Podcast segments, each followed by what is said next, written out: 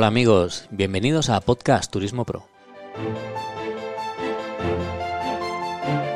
El podcast de los profesionales del turismo y en este episodio vamos a volver a disfrutar del turismo del mundo, de los éxitos, de las ilusiones y de los proyectos, de lo que hacemos bien y de lo que no hacemos tan bien. Vamos a descubrir cosas juntos y vamos a, a escucharlo de boca de los profesionales que nos van a contar su experiencia. Así podremos descubrir cómo mejorar nuestras, nuestras capacidades.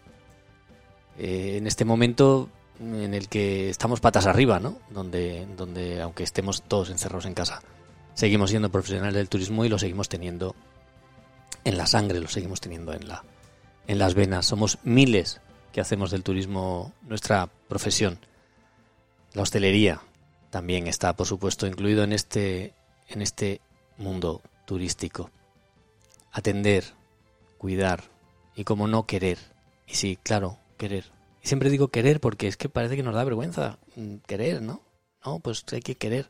Porque los turistas no son cifras, los turistas son personas. Y cuando salen de su zona de confort y cuando salen de su espacio habitual y estamos viendo un montón de situaciones ahora mismo donde la gente por este confinamiento se ha quedado varada en distintos países con la limitación del tráfico aéreo, esas personas que están asustadas, seguro, y que están preocupadas por ellos y por los suyos, seguro. Ahí es donde los profesionales del sector, turístico somos capaces de aportar ese valor, que sin duda es lo que nos hace grandes y es lo que nos hace ser lo que somos en España, ¿no? El 14% del Producto Interior Bruto. Y esto no podría ser de ninguna de las maneras sin nuestros patrocinadores, en este caso alexfo.com, organizador de eventos, comunicación y producción audiovisual especializada en grabación multicámara, al mismo tiempo que fotografía, al instante, un servicio estupendo para que tus invitados se lleven una, una, una fotografía. Gracias a Alexfo por seguir confiando en, en, este, en este podcast. Y en este caso vamos a hablar en este, en este podcast de, de, de, la parte de atrás. Siempre, ya sabéis que en Podcast Turismo Pro nos gusta irnos detrás, ¿no? Nos gusta irnos pues pues a, los camerinos, nos gusta irnos a los despachos, nos gusta irnos a, pues eso, a los profesionales. Y, y, y, yo me preguntaba, digo, oye, ¿cómo estará ahora que se va para el sector turístico, que está Oreca cerrado? ¿Cómo afectará esto a, al, resto de los sectores, no? Estamos viendo que, que, la logística pues es uno de los sectores que nos cuentan que funciona con normalidad, que todo es perfecto, pero yo no lo tengo tan claro. Y por eso, por eso, me he puesto en contacto con, con el Centro Español de, Logística, que, bueno, pues que es eh, la asociación de referencia en España para la gestión de la cadena de suministro. Ellos eh, están centrados en aportar valor y, y, bueno, dentro de su junta directiva, para que os hagáis una idea, pues está, está gente como, como DHL, el Corte Inglés, LG Fabricante, Renfe, Cepsa, Nestlé, los grandes de, de, este, de este negocio. Yo mm, tengo, la, tengo que darle la bienvenida a, pues a Ramón García, que él es director de innovación y proyectos de, de esto, del CEL, ¿no? del Centro Español de, de Logística, para poder eh, charlar con él en este, en este momento COVID. Ramón, eh, bienvenido y muchísimas gracias por atendernos con esta premura en Podcast Turismo Pro.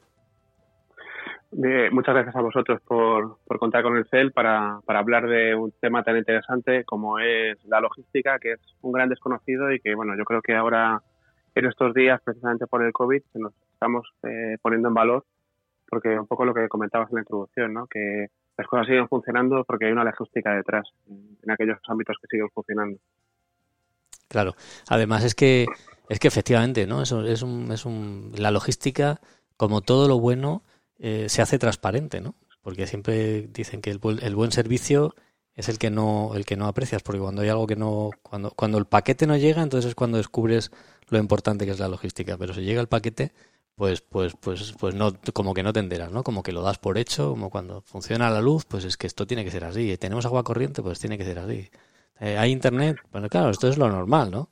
Y ahora de repente nos sucede una cosa como este como este COVID y nos hace ver que, que, lo que es normal no lo es y que lo que es eh, que lo que todos los días eh, tenemos a nuestro alcance pues pues ya, pues ahora no y entonces pues bueno háblame un poco del CEL para, para, que, para que los que nos acompañan y las que nos acompañan tengan constancia de, bueno, que lo, lo, explicarás tú seguramente bastante mejor que yo porque, porque, tú lo conoces, estás dentro y yo pues no. Pues mira, el CEL es una asociación empresarial sin ánimo de lucro, además ya que ya peinamos canas, pues ya este año ya me parece que hacemos nuestros 42 años y es una asociación precisamente que se creó, como comentabas anteriormente, con la tipología de empresas que, estabas diciendo, pues para poner en valor la función logística en la empresa española. ¿vale?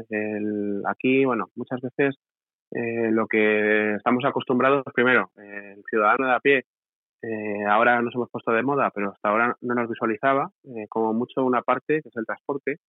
¿vale? al final, antes, como comentabas tú, pues ves el paquete que te llega, el transportista, el camión, ¿no? Ves un poco la, la parte última, que es la entrega de la mercancía al destinatario final. Pero la logística empieza mucho antes. O sea, la logística es una actividad que fundamentalmente es de planificación. Esto nos, si nos retrotraemos a los orígenes de esta disciplina, en muchos casos, pues siempre hemos escuchado cómo las grandes guerras se han ganado gracias a la logística. ¿vale? Pues la logística es, tengo que llegar a este objetivo, cómo lo voy a hacer, me organizo, me planifico, me acerco, cómo voy a llevar todos los suministros que, que son oportunos para poder llegar a ese objetivo y a partir de ahí ataco, ¿no? Y la última parte de lo de atacar es la que vemos todos. Pero en la, la, el haber ganado o no haber ganado esa batalla tiene mucho que ver con cómo me he planificado y me he organizado. Bueno, pues eso es la logística. ¿Y qué es la Asociación Centro Español de Logística? Bueno, pues como te comentaba anteriormente, es una asociación que desde que hace ya muchos años nos hemos juntado los profesionales de esta actividad pues para fomentar esta función, el conocimiento, el desarrollar las nuevas prácticas, eh, nuevas tecnologías, el hacer un poco de altavoz de todo lo que está pasando, de tendencias, eh, identificar eh, qué, qué, nuevas herramientas de gestión hay y eso, pues hacerlo, como digo, en un colectivo con la idea de potenciar esta función y hacer, hacerla más eficiente en la empresa española. Y aquí, bueno, pues al final las empresas que tienen logística en muchas ocasiones, y perdona por porque estoy tratando de eh, dar a conocer esta actividad a, todos los que nos escuchen. Eh, muchas veces eh, se, confunde mucho la actividad logística con el sector. O sea, el sector de la logística son empresas que almacenan y transportan, ¿vale? Pero eso es una parte de, nuestra actividad. Nuestra actividad tiene que ver desde que tú necesitas algo hasta que eso te lo entregan, ¿vale? Entonces, bueno, aquí tenemos cualquier cosa que te vaya que vaya a llegar a un destino, esto es como si lo hablamos en el ámbito de la alimentación, pues desde la huerta a la mesa, ¿no? Tiene que ver todo desde la, la búsqueda de, fuentes de suministro, toda la parte de las compras, toda la parte de la planificación de tu producción, la producción de esos bienes, el almacenamiento y el transporte al destino final. Eso significa que el tener orquestado todas estas, actividades pues requiere de una organización eh, rigurosa para eso hacerlo a un coste adecuado y que cuando te llegue a ti te llegue las condiciones adecuadas, el momento adecuado, el precio adecuado. Bueno, pues todo eso es lo que circunscribe la actividad logística en general. Claro, porque Ramón, eso, eso se puede tercerizar, ¿no? O sea, uno no tiene por qué tener almacenes, uno no tiene por qué tener camiones, uno no pues tiene por qué... Si me, dejas que te, siga explicando, Venga. esos son las empresas, tú tercerizas una parte. Claro. ¿Vale? Que es lo que eh, trataba de, decir en mi explicación. Eso es el sector de la logística. Son las empresas en las que tú esa parte más visible, esa parte física de almacenar y transportar, pues se lo encargo un tercero que lo puede hacer mejor que yo. Pero eso es una actividad de distribución física de mercancías. Pero es que la logística es mucho más que eso. La logística eh, muy difícilmente la vas, a, la vas a, terciarizar. La logística es toda la actividad de planificación de tus necesidades en base a tu demanda. ¿Vale? Y eso, esa actividad tiene mucho que ver con todo lo que estaba contando, con tu búsqueda de fuentes de suministro, con tu planificación, con tus diferentes, en base de lo que tú hagas, si prestas un servicio o fabricas un bien, cómo te organizas para hacer todo eso, cuándo tienen que estar las cosas y luego que organices cómo va a llegar eso a, tu, a su destinatario. Es una actividad de organización. Entonces, dentro de esa actividad que te digo que es de organización, pues hay eh, partes de esa actividad que tú se la puedes encargar a un tercero, ¿vale? Es más la parte de ejecución, ¿vale? Pues esto es lo que tú me comentabas, lo que muy bien estás planteando el ejemplo, que es que yo puedo pues, eh, confiar en un en una empresa estilo DHL o estilo Seur que me haga el almacenamiento y me haga el transporte, ¿vale? Pero eso es una parte. La, actividad logística va mucho más allá.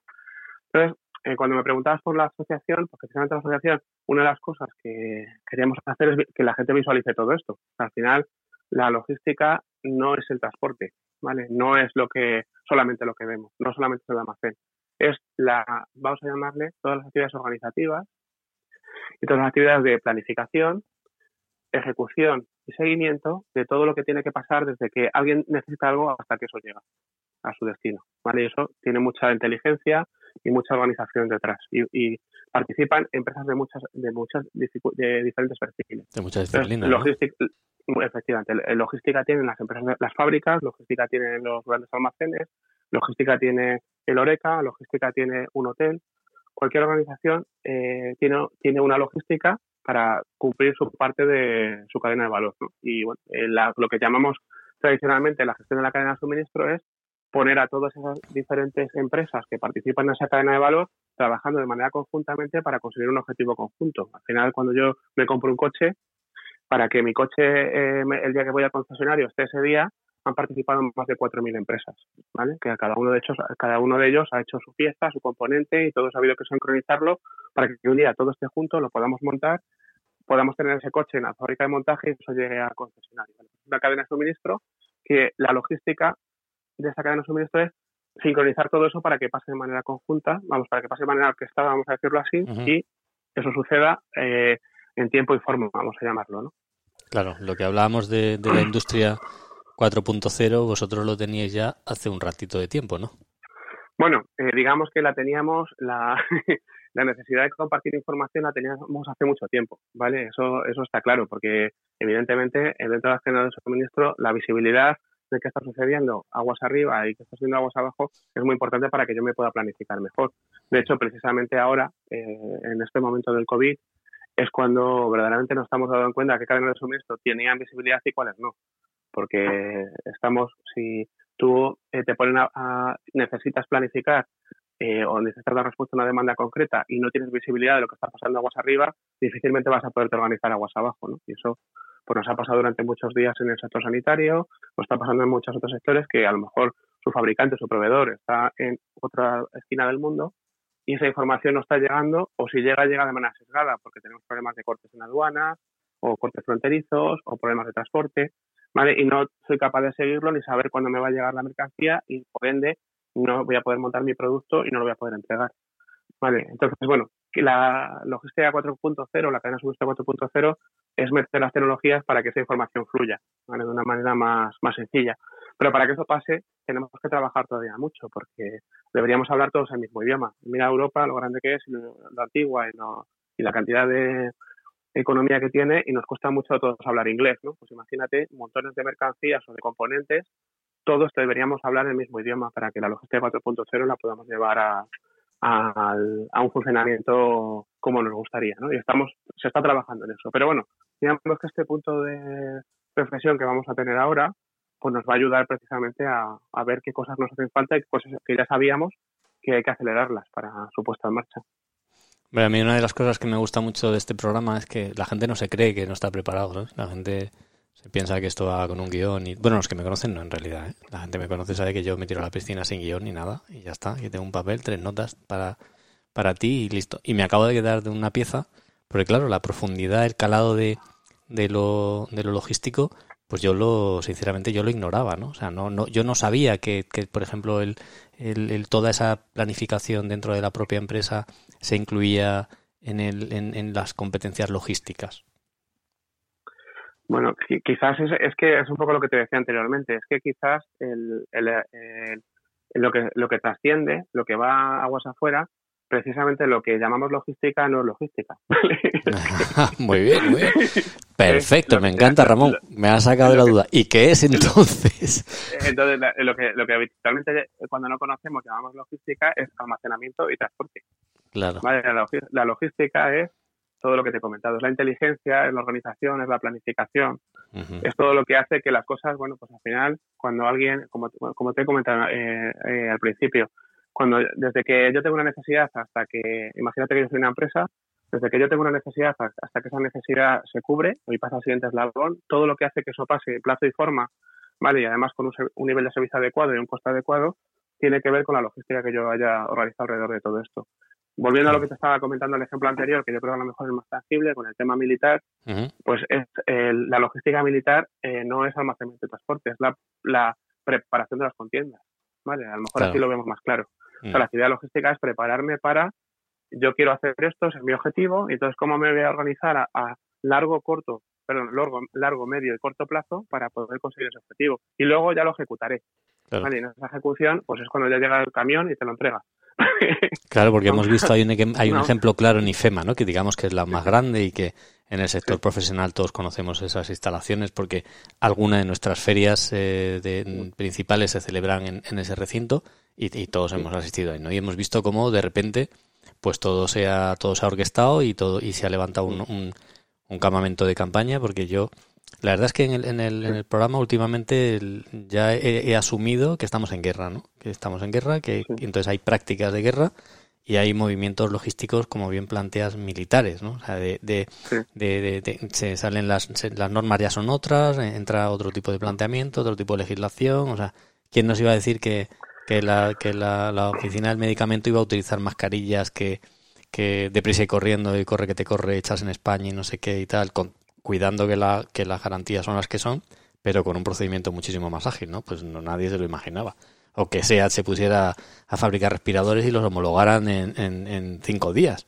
Pues eso nadie se lo imaginaba. O que, entonces, bueno, pues al final uno, uno descubre un montón de cosas y, y la verdad es que es apasionante, ¿no? Como, claro, uno se pregunta y dice, y, y, y, porque además lo que te, lo que te cuentan, lo que te venden, es que el transporte no, no se ha parado. Aquí todo sigue funcionando como tal.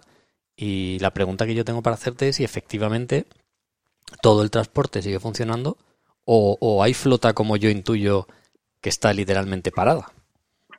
Pues mira, no todo el transporte está funcionando. De hecho, se estima que está funcionando aproximadamente un 60%. Hay un 40% de paro.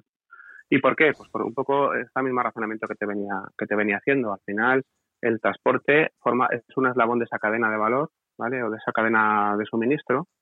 Y claro, para que se requiera transporte, la cadena de suministro tiene que estar funcionando. Eh, una de las cosas que ha sucedido, eh, bueno, han pasado dos cosas, ¿no? Una, que ha habido una serie de restricciones en cuanto a qué sectores son los que podían trabajar y cuáles no, ¿vale? Y la segunda cosa es que al mismo tiempo ha habido cierres de fronteras y ha habido diferentes, eh, vamos a llamarle, políticas en diferentes países que han afectado, hoy en día que vivimos en un mundo globalizado, pues al final tu cadena de suministro a lo mejor comienza en Bulgaria o comienza en la República de Sudáfrica o comienza en China. Si yo para poder, eh, yo soy el siguiente eslabón en esa cadena para hacer lo que sea, si la, el, yo no puedo transportar la mercancía de ese país a, a mi fábrica en España o a mi establecimiento en España, eh, esa fábrica no puede seguir. Si esa fábrica no puede seguir, pues a su vez el, su distribuidor y su, su mayorista y luego su minorista tampoco pueden seguir, con lo cual ese transporte está parado. Vale, eso lo tenemos, lo tenemos claro. Luego, ha habido cadenas de suministro que, que no por, eh, por problemas de suministro en origen, sino porque el propio destino pues no, no se permite que funcione, pues han generado una parada de la actividad. Bueno, el ejemplo que poníamos en este podcast, en este, en este podcast es, claro, el tema del Oreca. Bueno, pues el Oreca ahora mismo no está funcionando. Entonces, como no está funcionando, pues digamos que toda esa cadena de transporte que, que está, estaba dirigida a suministrar a todos los bares y restaurantes, que por cierto aprovecho para decir que aquí eh, es un dato también bastante pintoresco o, muy muy característico de lo que es eh, un país como España y que vamos a ver qué sucede después de la crisis, pero hasta ahora el dato el dato más relevante es que, para que lo escuchen los oyentes, eh, teníamos más tenemos más puntos de entrega o más bares y restaurantes en España que en toda la Unión Europea juntas. yo lo, para mí como logístico nosotros llamamos puntos de entrega, ¿no? Por eso se tiene que llegar mercancía. Pero actualmente en España hay unos, unos 350.000 puntos de entrega. Y eso, sumado, es más que toda la Unión Europea junta. Claro, para, para algunos para algunos oyentes que, que tenemos que a lo mejor pues el concepto Oreca no lo, no lo dominan porque este podcast de profesionales del turismo llega tanto a una casa rural como, como a un taxista en un pueblo. Oreca quiero recordar que son hoteles, restaurantes y cafeterías, lo que tiene que ver con, con, con ese sector. Eso, efectivamente. Eh, entonces, la parte, bueno, aquí en este caso se llama más hostelería, más hostelería, restaurantes y cafetería. ¿Y, y lo que, y lo que quieres decir es que tenemos cuántos puntos Oreca en, España? Eh, 350.000 puntos. Una ciudad como Madrid, por ejemplo, tiene 20.000. para que te hagas una idea. 350.000 puntos, a ver si lo dijeron, madre de Dios. Y, eso, para que, para que le pongamos un orden de magnitud, porque bueno, al final España siempre ha sido un país muy de consumo fuera del hogar. O sea, siempre nos ha gustado mucho salir, tomar algo, comer fuera, las tapas, bueno, mm. que os voy a contar que no. La, cañita.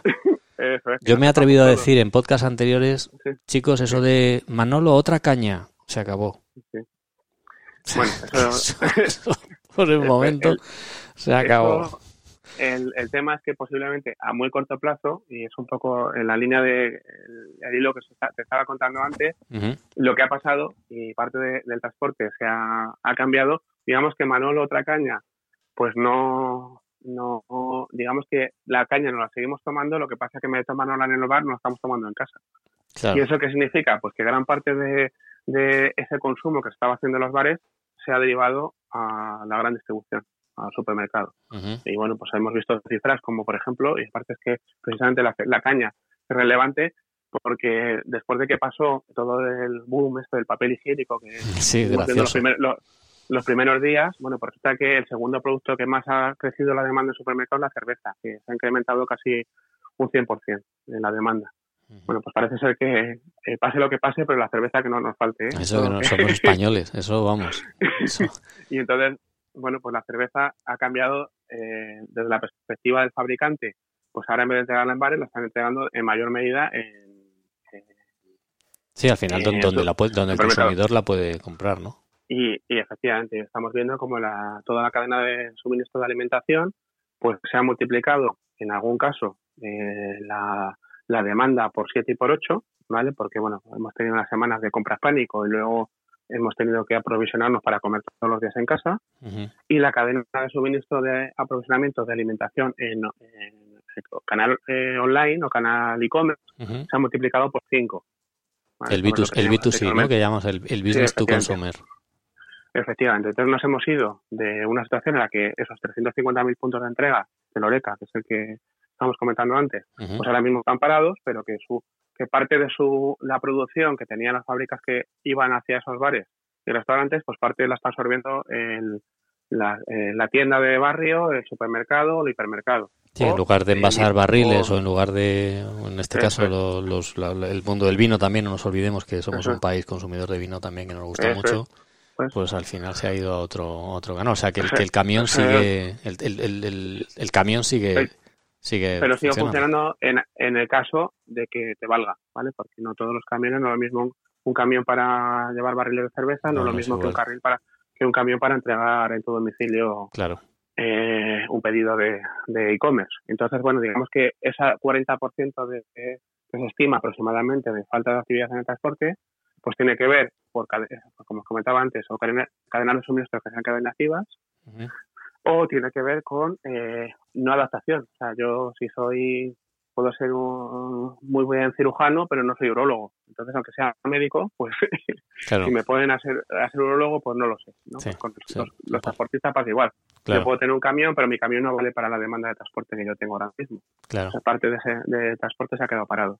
Luego, un poco volviendo al dato ese también que es pintoresco, y lo digo un poco también para que no se nos pierda, de ese de esos 350.000 puntos de entrega que hay de, Canal Oreca en, España y como te decía, solamente la ciudad de Madrid, capital, tenemos 20.000 puntos de puntos de Oreca, que eso es una, hay, hay calles de, de, Madrid o calles de algún pueblo español que tiene más bares que Suecia. El, el, eh, un, caso, un tema relevante también es que el 70% de esos bares son el bar tradicional, el Casa Manolo, Casa Juan, el Rincón mm. de Pedro, ¿vale? Que no son, logísticamente, no son entidades que estén, que estén organizadas, porque al final no son McDonald's, o no son Burger King, o no son Vips, que tienen, al final funcionan, desde la perspectiva logística, funcionan muy parecido a, cómo puede funcionar un corte inglés. Tiene una central de compras, una plataforma, las cosas vienen de manera consolidada, no las llevan la mercancía al punto de consumo. Al final, digamos que detrás del, del, canal Oreca que teníamos en España arrastraba mucho transporte porque aparte hay un tema de vinculación del bar con la marca. Entonces, eh, al final todos vamos a un bar que es de Mau, o que es de San Miguel, o que es de, Galicia. Sí, además los distribuidores de, de, Oreca, desde el punto de si ahora estamos hablando de, bebidas, pues tienen un transporte muy específico y tienen, la, tienen los distribuidores, ¿no? El, famoso distribuidor que te trae, no te trae una marca, te trae, te trae el barril, el agua, el no sé qué, el tal, el mm, mm, mm, Eso no te... En los, pequeños, en los pequeños, eh, en los pequeños. Eh, en los pequeños, pero en, las grandes ciudades no, claro. En las grandes ciudades no. los, consumos, los consumos son, son diferentes. Eso, o sea, te digo, te cuento, es cierto que al final tú cuando llegas al bar de... Hombre, yo hablo de ese 70% de Casa Manolo, ¿no? Casa Manolo, pues al final llega el preventa y te toma eh, la comanda, pues tanto zumo, no sé qué, tal. Pero a Casa Manolo, en mm. Madrid, ¿vale? O en Barcelona o en Sevilla, eh, no va, eh, no, a día de hoy todavía no va mucho distribuidor que te lleva cinco o seis productos. Vale. Eh, a día de hoy, en la Casa Manolo de Madrid, eh, y te digo, te cuento un poco hacia dónde iba, por un poco para que dimensionemos el tema de todo el transporte que se ha podido quedar parado en este campo. Está estimado que aproximadamente un Casa Manolo de Madrid, Barcelona o Sevilla eh, le llegan cinco o seis entregas diarias porque el poder de la marca es muy importante. O sea, al final, el, el modelo este distribuidor que comentabas, el, el, de la marca pierde el control sobre en qué bar se está entregando su marca. Entonces, hay, mucha, hay muchos estudios en los que dicen que la, precisamente ahora se está viendo que la marca de que consumes en el bar es la marca que luego consumes en casa, con lo cual el Mau o el Pascual o el que sea, pues se esfuerza mucho en que su marca esté presente en los puntos de consumo habituales para que luego cuando vayas al supermercado compres Mau, compres Pascual igual, o DAM o lo que sea, ¿no? Entonces eso arrastra muchísimo transporte dedicado. ¿Por qué te digo esto? Pues porque en todo el tema de la distribución urbana de mercancías, el principal causante de generación de tráfico en las ciudades hasta ahora, desde la perspectiva del transporte de mercancías, el principal eh, causante de generación de tráfico en cualquier ciudad es el transporte de viajeros en vehículo particular. ¿Vale? cada uno que vayamos con nuestro coche. Pero en el ámbito profesional, ¿vale? En el ámbito profesional, el, principal generador de tráfico es precisamente el Oreca. Llevamos unos cuantos años eh, con el tema del e-commerce, que se ha puesto muy en moda y cómo crece el e-commerce, pero bueno, para que nos hagamos una idea, en una ciudad como Madrid, por cada entrega de e-commerce todavía estaban haciendo cuatro en Oreca. Madre mía. Por o sea, a ver, a ver, por, cada cuatro, por cada cuatro, por cada paquete que tú recibes en casa, cuatro en Oreca. Eso es. Cuatro veces ha ido de Mau a un bar y cuatro veces ha ido de Pascual al mismo bar, el bar de al lado. Y a lo mejor el bar de al lado ha ido de Pascual, pero no ha ido a Mau, sino que ha ido a San Miguel mm. y al siguiente, y al siguiente ha ido a Cruzcampo. ¿vale? Entonces mm. todo eso, o sea, un, un bar medio en Madrid estaba, o Barcelona estaba recibiendo cinco o seis camiones diarios. ¿Vale? De, mercancía. ¿vale? Eso para, un poco, te, lo estoy tratando de hilar todo. ¿eh? Sí, para hacer, para hacer un mapa y que la gente tenga efectivamente, que tengamos un poco la perspectiva, además de la importancia, ¿no? De la importancia de nuestro Oreca. Y, y, que el, Oreca tiene el peso que tiene, el poder de la marca, el transporte que arrastra la marca, porque precisamente el modelo que me has puesto tú de distribuidor diluye la marca. Entonces, el tema de distribuidor pues se hace para productos que, de manera generalizada. ¿eh? Yo no te digo que en pequeños, a lo mejor en determinados hoteles o, con determinadas eh, cadenas que ya lo tienen organizado de otra manera, así que si funciona de esta forma. No, yo estoy hablando de esa distribución normalmente es la que la que se tiene en ciudades pequeñas, ¿no? 10.000 habitantes, 20.000 habitantes, en, en, en, el ámbito más, te podríamos decir, más rural, saliendo de Madrid, Barcelona, Valencia, Sevilla. Eso, sí, no, sí, sí. eh, sí, conozco, conozco el modelo. Efectivamente, en ese tipo de ciudades que al final, como te decía, pues al final vas a un pueblo de la Sierra de Cuenca o vas a, a una ciudad más pequeña y no es rentable hacer esto que te estoy contando. Y entonces, pues se buscan soluciones pues más, más relacionadas con utilizar distribuidores. O distribuidores sí, pero tiene que ver con lo que tú estás diciendo. O sea, al, final el distribuidor, de, el que distribuye una marca de concreta, no le dejan distribuir otra. Quiere decir, tienes que distribuir esto y además te lleva, por ejemplo, por citar marcas, ¿no? Coca-Cola tiene su agua, su refresco, sus zumos, su no sé qué, su tal, su cual, tiene toda la gama de productos. Y al final, cuando llega el camión de la Coca-Cola, pues, pues te deja a veces tal y aparece el camión de la Coca-Cola que te lleva, que te lleva todo, ¿no? Pero, Eso es. Por, por, dar un poco, quiero decir, yo o sea, aporto esta, este dato, entre otras cosas lo cuento para que tú también me corrijas y, claro, y me digas, no, pues no, te estás equivocando, sé qué tal. Pues esto no va así, claro, porque eso de esto se trata esto, ¿no? De aprender y de crecer juntos y de que, y de que un profesional le cuente a otro, no, tío, no te enteras, esto no es así, esto es de esta otra manera, ¿no? Entonces es lo que... es lo que... Ahí, a ver, el tema, eh, esto es un poco, bueno, un poco el, haciendo la, eh, la reflexión, mm. yo creo que la, la distribución urbana de mercancías yo creo que el 90% de la población eh, o el 95% de la población no tiene ni un conocimiento ni lejano de qué consiste, ni qué, ni, ni qué participa, ni cómo funciona y el otro 5% es que trabajan en ella. Y no sé si lo conocen. O lo conocemos. Claro, por eso, por eso estoy tan agradecido, tan agradecido de que me hayas aceptado un programa, eh, eh pues eh, con la premura con la que con la que le hemos hecho, sobre todo para enterarnos, ¿no? Y a mí a mí me encanta porque porque es el, es el fundamento del programa, ¿no? Es decir, eh, tío, este, entérate que esto va de esta manera y así podrás mejorar en tu, en tu, o sea, podrás ser un mejor profesional, ¿no? Porque un recepcionista hotel, por ejemplo, que esté escuchando este programa, pues, pues sabrá cómo, cómo funcionan determinadas cosas y entonces a la hora de atender a un cliente tendrá una, un, un amplio, pues un, bagaje eh, más amplio de, del conocimiento de cómo funciona su ciudad, ¿no? Pues yo estoy absolutamente sorprendido con lo que me estás diciendo. Sí, sí conocía que efectivamente en las grandes ciudades pues las marcas tienen suministro y tienen reparto suficiente como para que salgan sus camiones directamente como el Bimbo, ¿no? Por, estamos aquí haciendo una cantidad de publicidad. No hemos no estamos patrocinados por ninguno de ellos, ¿eh? Por ninguno, por ninguno de ellos. Entonces, pues claro, sale el del camión del Bimbo y dice, no, el Bimbo, los donuts, ¿no? Y el no sé qué y tal. Y, tú ves un camión y te imaginas, coño, los donuts, tanto donuts se consume como para... Y efectivamente es así. Pero lo que sí es cierto es que en las partes más pequeñas, y España tiene una cantidad de, de, de, mundo rural enorme, enorme, grandísimo. Ahí sí es cierto. Pues, pues ahí es donde, donde tú ves una logística que era la que a mí se me venía a la cabeza que es esa, esa logística de, de, cercanía, ¿no? De, de, de ese, ese, ese, ese, mundo. sí, sí, Pero, pero ahí ya no tanto es como tú, vamos, como tú decías, eh, que a lo mejor un, eso en Madrid pasa igual. O sea, si yo al final tengo un portfolio de productos que son todos míos, pues ya los llevo yo, ¿no?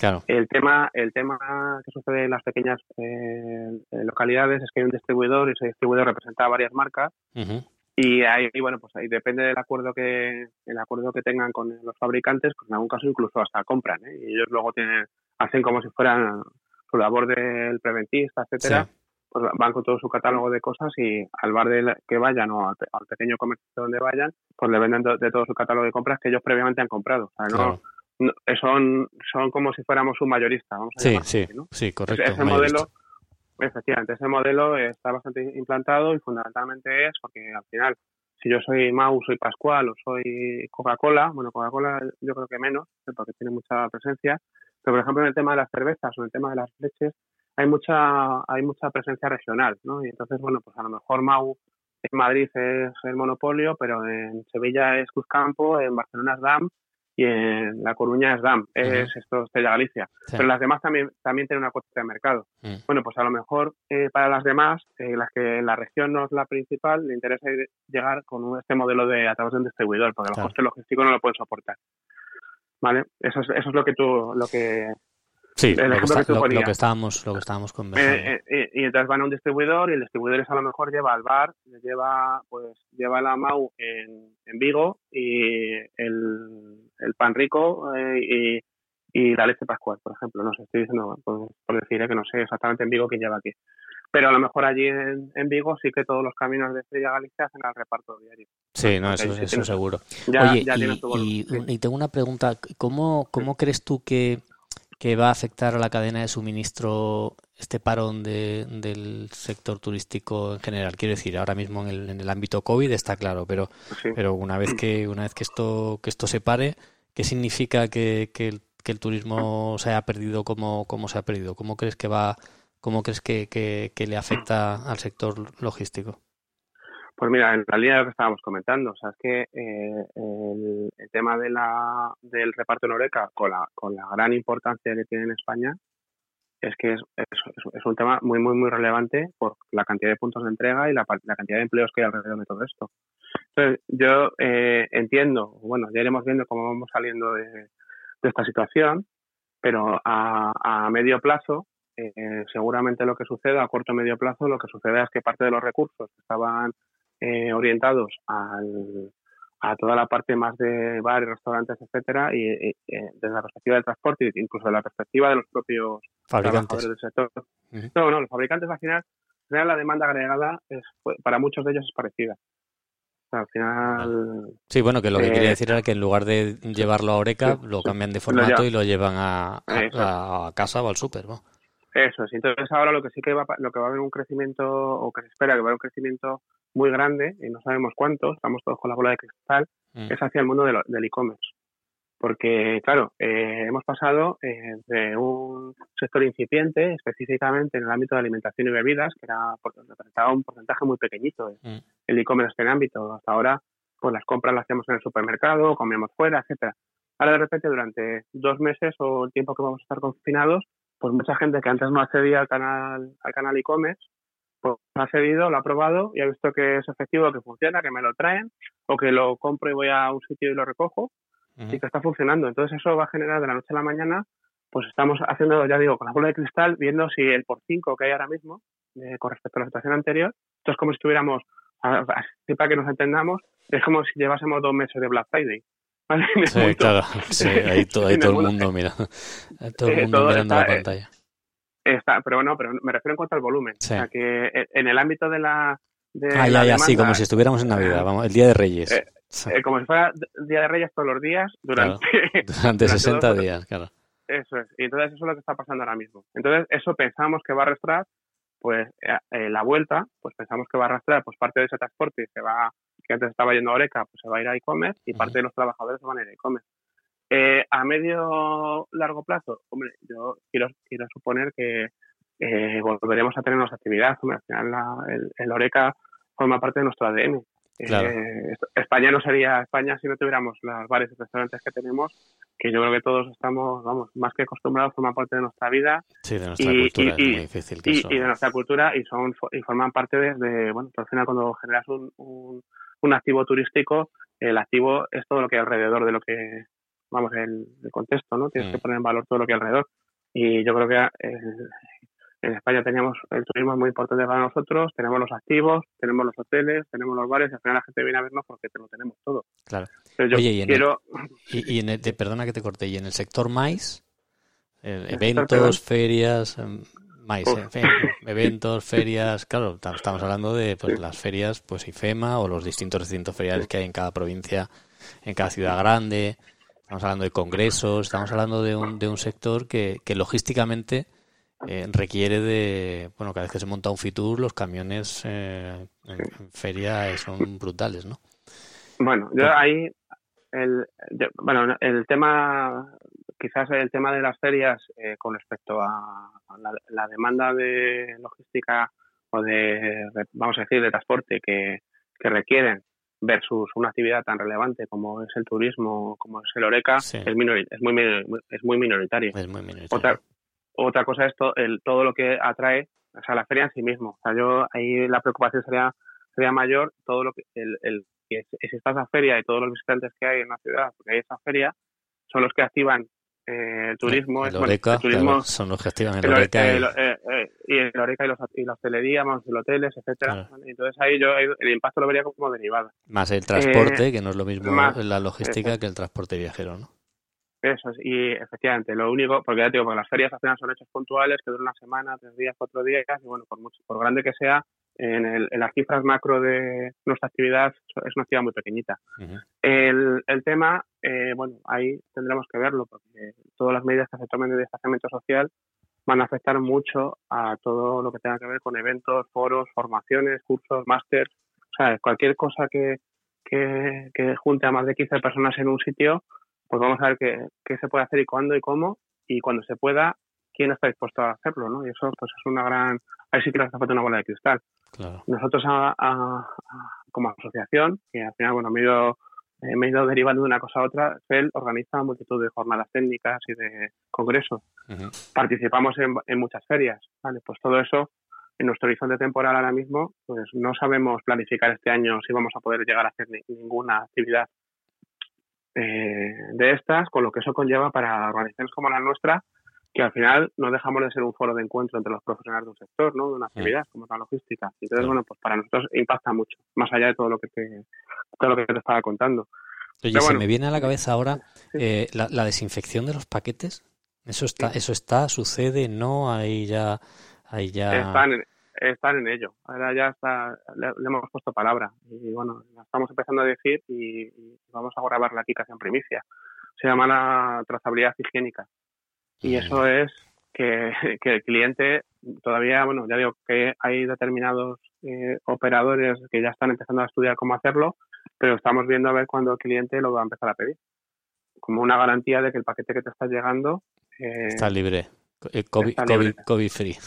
Eso es. Y nada, y bueno, pues ya yo ya he estado hablando con, con determinadas empresas que están incluso poniendo en sus vehículos de reparto, están poniendo lámparas ultravioletas pues, para que eh, sabéis que las lámparas ultravioletas, pues durante la exposición de varias horas, pues matan, matan cualquier tipo de virus y bacterias. Mm, mm.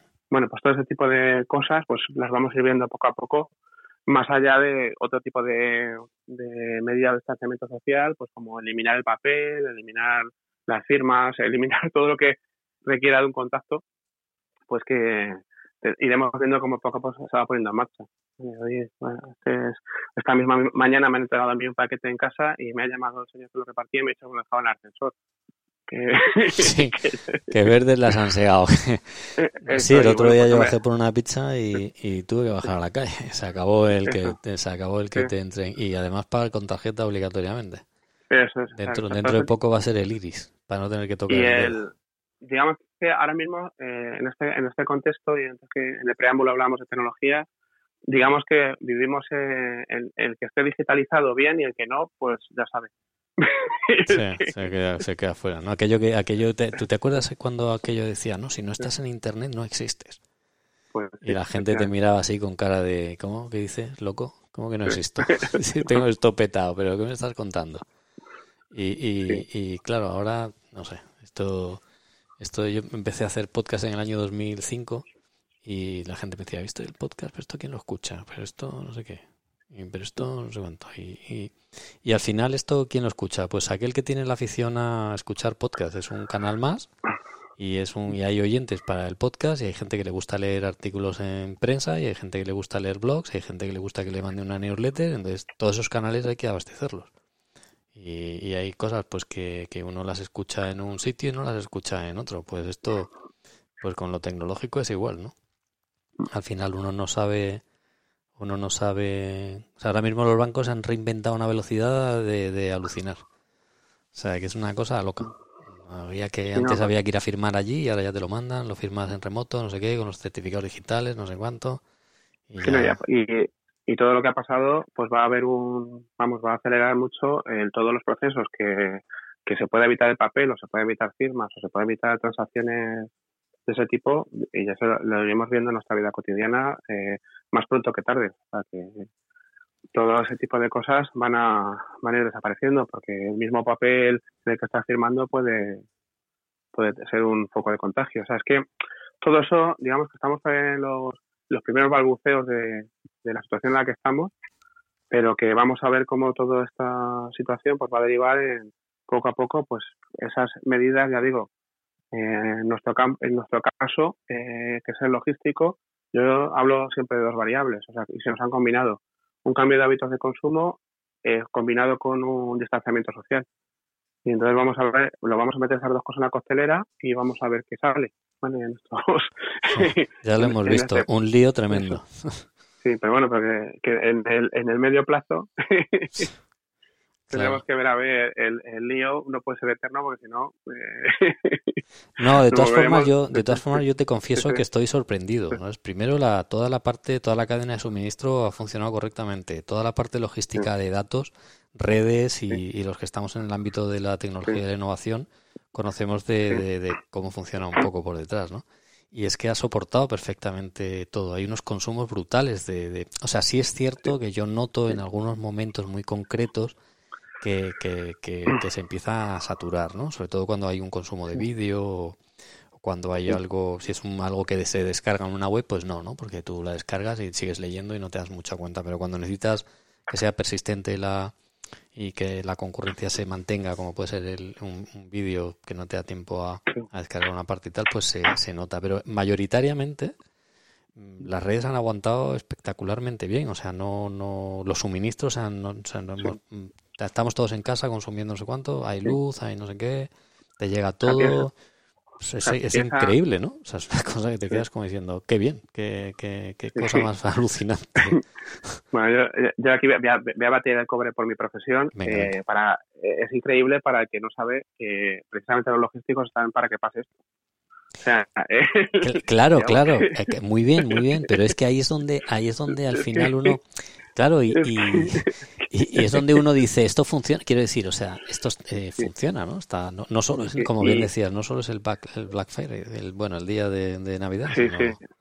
Esto funciona porque, porque, como ya te decía anteriormente, es que la logística, y volvemos a ponerlo en valor, es la planificación, esa es la inteligencia, es la gestión de la información, eso es la logística. Mm. Entonces, la gente está trabajando, en las cabezas pensantes que hay en la actividad logística, están constantemente moviendo escenarios, manejando eh, gestiones de demanda con, bajo incertidumbre, con planes de contingencia, o sea, todo eso está previsto y planificado. Es decir, que se, nos ha ido un poco de las manos, como a todo el mundo, o sea, en todos los sectores, a todo. Sí, pero te hago una pregunta, Ramón. ¿Esto hubiera pasado hace 10 años solo? Sí. Y yo creo que no hubiera sido igual. No, porque efectivamente, porque la parte de... Hace 10 años, ¿eh? No, no tanto, ¿eh? 10 años atrás y esto no hubiera sido igual, porque el cloud computing, o sea, cloud es la nube que nosotros conocemos, pues los servidores ahora se redimensionan, quiere decir, tú coges y de repente dices, tengo un pico de, de, demanda y donde antes tenías un servidor de, de 5 procesadores, te pones uno de 70 y no pasa nada. Y te lo, y te lo procesa. Porque el software escala, entonces toda esa parte que a mí me parece que es que es que es fundamental porque si se te para el, software al, garete, o sea, el chisme se te va, no, no, sirve solo con... Quiero decir, entonces me parece alucinante porque, porque, porque todo eso que efectivamente, como bien dices tú, está escalado, planificado, organizado, no es una cuestión casual, o sea, aquí la gente le da el zoom y, y va, pues qué bien esto. Claro, esto es normal, ¿no? No tienes, no, no tienes ni idea de lo que hay ahí detrás, o sea, no sabes lo que estás hablando. no, no, pues no, no, o sea, vienes aquí, no, no, yo hago Zoom todos los días, tengo siete reuniones aquí de Zoom. Pues si antes de ayer eras incapaz de tener una videoconferencia. Pues, ¿cómo me vienes ahora de, experto aquí?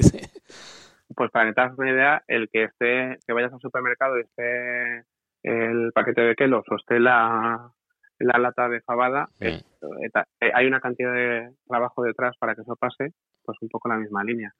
Y hay un poco para, para hacer un alineamiento entre las tecnologías y la, la gestión de la cadena de suministro, y volvemos a poner en valor lo que te estaba contando, al final, como te decía anteriormente, es que la gestión logística, la gestión de la cadena de suministro es gestión de información. Entonces, eh, la, las cadenas, la gestión de la cadena de suministro, la logística, es de las actividades más significadas que ha habido siempre, más digitalizadas. Claro. si empezamos a pensar en la, informática empresarial en los años 70, el, primer, el primer software de gestión empresarial que se creó fue el MRP. El MRP es una planificación de las compras para hacer una producción. Claro. Pura logística. ¿vale? Eso fue el primer software empresarial, para que nos hagamos una idea. Mm. O sea, si antes os ponía el ejemplo de que yo eh, voy a montar un coche y un coche tiene 4.000 componentes, ¿vale? Si yo tengo ese mismo coche, se tiene 25 acabados diferentes, con sus diferentes componentes eh, distintos, ¿vale? Y aparte tengo 10 modelos más, pues al final un señor que tiene que planificar el fabricar ese coche sin informática está muerto, ¿no? Vamos a decirlo sí, Bueno, no, digamos que no lo hace, quiere decir que no. entonces, entonces, empezando por ahí, pues eh, conforme vamos dando la bola y, y, vamos sincronizando, que además lo hace mucha gente y en muchos sitios y tal, pues al final, para que tú puedas hacer lo que tienes que hacer, necesitas o requieres de mucha información. Mm. Vale, y esa información, pues lo que nos la trasladan son los sistemas de información y esos sistemas de información, pues al final, eh, todas estas planificaciones y ejecuciones que se han hecho con tanto éxito ahora, pues eh, en, gran medida es porque porque tenemos los procesos muy bien eh, implantados, los sistemas de información adecuados, las herramientas de planificación adecuadas y bueno, pues ahí hace 10 años, pues evidentemente toda la parte del teletrabajo nos hubiera pillado con el pie cambiado a todos porque no teníamos... Nos ha pillado, nos ha pillado un poco ya, imagínate hace 10 años. pero hace 10 años yo me hubiera maravillado con toda esa parte, pero sin embargo la parte logística hace 10 años, la medida de lo posible, pues hubiera tenido, ya estaba, ¿vale? ya había, gran, parte, Sí, además, mientras que me estabas contando esto de los datos y tal, eh, yo en el, en el sector turístico ocurre un poco igual, ¿no? Yo creo que el boom de del turismo ha sido posible gracias a esa, esa transferencia de datos inmediata que hay, ¿no? O sea, tú pones un producto, tú pones un producto a venderse en, en, en, en internet y a través de, las hiperconexiones que hay es que no sabes al final dónde lo has vendido. O sea, tú sabes que te llega el tal y el no sé cuánto y sería imposible planificar pues todos los vuelos que hay ahora mismo en el, en el mundo, la logística y todos los check-in de todos los hoteles, cadenas, no sé qué, entradas y salidas. Ahí tienes un Booking, por ejemplo, que es uno de los grandes operadores eh, pues un, en el, en el mundo que, gestiona, mm. pues eso, booking, ¿no? que gestiona ocupaciones, no sé cuánto, no sé qué, pues, eso sería prácticamente, prácticamente imposible. Ramón, yo, yo seguiría, pero me van a matar. Los oyentes me van a decir, ya se ha enrollado Alejandro ahí y además esto que está tan, tan interesante, yo sabía que, esto iba a dar para, para mucho. Oye, ha sido un placer que, que estés aquí con nosotros que nos hayas ilustrado con, con, la profundidad que tiene la logística y sobre todo que nos hayas sacado de la ignorancia, ¿no? Que, sepamos que logística es mucho más que el almacén y el camión. Bueno, gracias a vosotros por dejarme contároslo y bueno, creo que es un pequeño granito ¿no? de, arena y al final muchos eh, formamos parte de esa logística todos los días de manera consciente e inconsciente. O sea, que al final es eh, vamos a decirlo así, es eh, el resultado de que todos eh, estemos trabajando en lo que hacemos cada día, ¿no? Para que todo esto funcione. Y un placer y bueno, encantado cuando quieras ampliemos y hacemos la segunda. Amenazo, amenazo con volver a llamarte cuando pase el COVID y, hablamos de, y hablamos de lo que de lo que toque, ¿no? De, lo que toque en el momento y veamos, sobre todo porque porque bueno, el, el yo sinceramente estoy estoy preocupado, ¿no? Porque porque hay muchos compañeros en el, en el sector que, que no, que no, que no, que, no van a salir, ¿no? Y hay, hay más de una empresa que no va a ser capaz de aguantar seis meses cerrada, o sea, no, no van a poder levantar otra vez la, la, persiana, ¿no? Y, no y, y, ahí ya se ha anunciado pues que la cultura va a tardar y que y que los bares no saben, yo creo que no saben ni cómo hacerlo porque porque claro, tiene lógica, ¿no? O sea, no pues sí, lo que se están evitando son aglomeraciones de si lo que se están evitando son aglomeraciones de gente pues imagínate no en, nuestro sector y, esa calidad pero bueno lo dicho que, que muchísimas gracias y que amenazo con, con que volvamos a tener otro podcast. Pues nada pues encantado cuando quieras y seguir compartiendo porque ya digo que yo creo que hay que poner en valor sobre todo teniendo en consideración que ahora mismo pues las cosas han funcionado como han funcionado en lo básico y todos hemos tenido, como tú bien decías, los suministros básicos y nuestra vida ha sido lo más parecido a lo cotidiano que se podía tener en esta circunstancia y que para eso hay un montón de profesionales de la logística que, han estado trabajando desde hace mucho tiempo para que esto pasara. Yo creo que los tenemos que poner en valor y, creo que se merece que el público en general lo conozca esta actividad y esta profesión que es una profesión de mucho futuro. ¿eh? Eso también. Bueno, pues aunque no son las ocho, aquí va nuestro homenaje.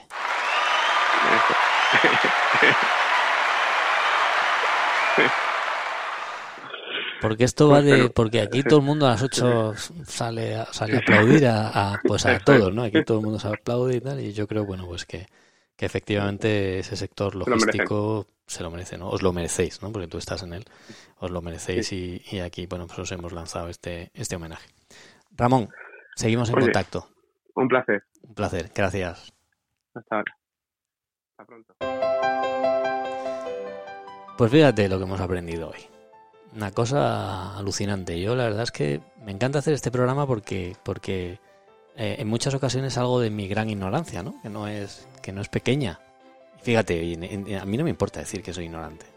en absoluto. Pero la ignorancia no es ni más ni menos que, que ser consciente de que hay cosas que no sabes, entonces pues llamas por teléfono a, a alguien o yo tengo la, la, opción de hacer un podcast ¿no? y compartirlo con vosotros porque al final es lo más bonito y, todo esto. Y empiezas a descubrir un montón de cosas que no sabías, ¿no? que tú creías que sabías pero que no sabías. Y eso es algo que, y eso es, eso es un ignorante. Un ignorante es aquel que algo no sabe. ¿no? Pasa que en este país ignorante se ha tomado siempre como un insulto. Te llaman ignorante y poco más es, oye, que nos vemos fuera y tal. Y llamas a alguien ignorante y te monta un circo que para qué. Pues a mí no me importa decir que, lo soy y que y la verdad es que como he dicho en la entrevista pues esto no estaba preparado. No estaba preparado no me da tiempo a preparar eh, a preparar nada. Y además poco puedes preparar con, con, esta situación de alarma y con esta situación de guerra que, que tenemos. Espero que te haya sido útil conocer eh, la profundidad de la logística. Espero la verdad es que me, me gusta mucho sacar un programa cada, cada, cada martes porque porque porque todo te puede cambiar de un día para otro. Simplemente, mm, bueno, pues porque no, no, no, esto es, esto es absolutamente imprevisible. A mí personalmente se me escapan las previsiones sobre esto. Has llegado hasta el, hasta el final, me encanta que estés ahí. Sabes que te lo agradezco enormemente, que, que, que te quedes hasta el final y que a mí solo hay una, una única cosa que me motiva a hacer este podcast cada semana. Y ya sabes qué es, que te quiero.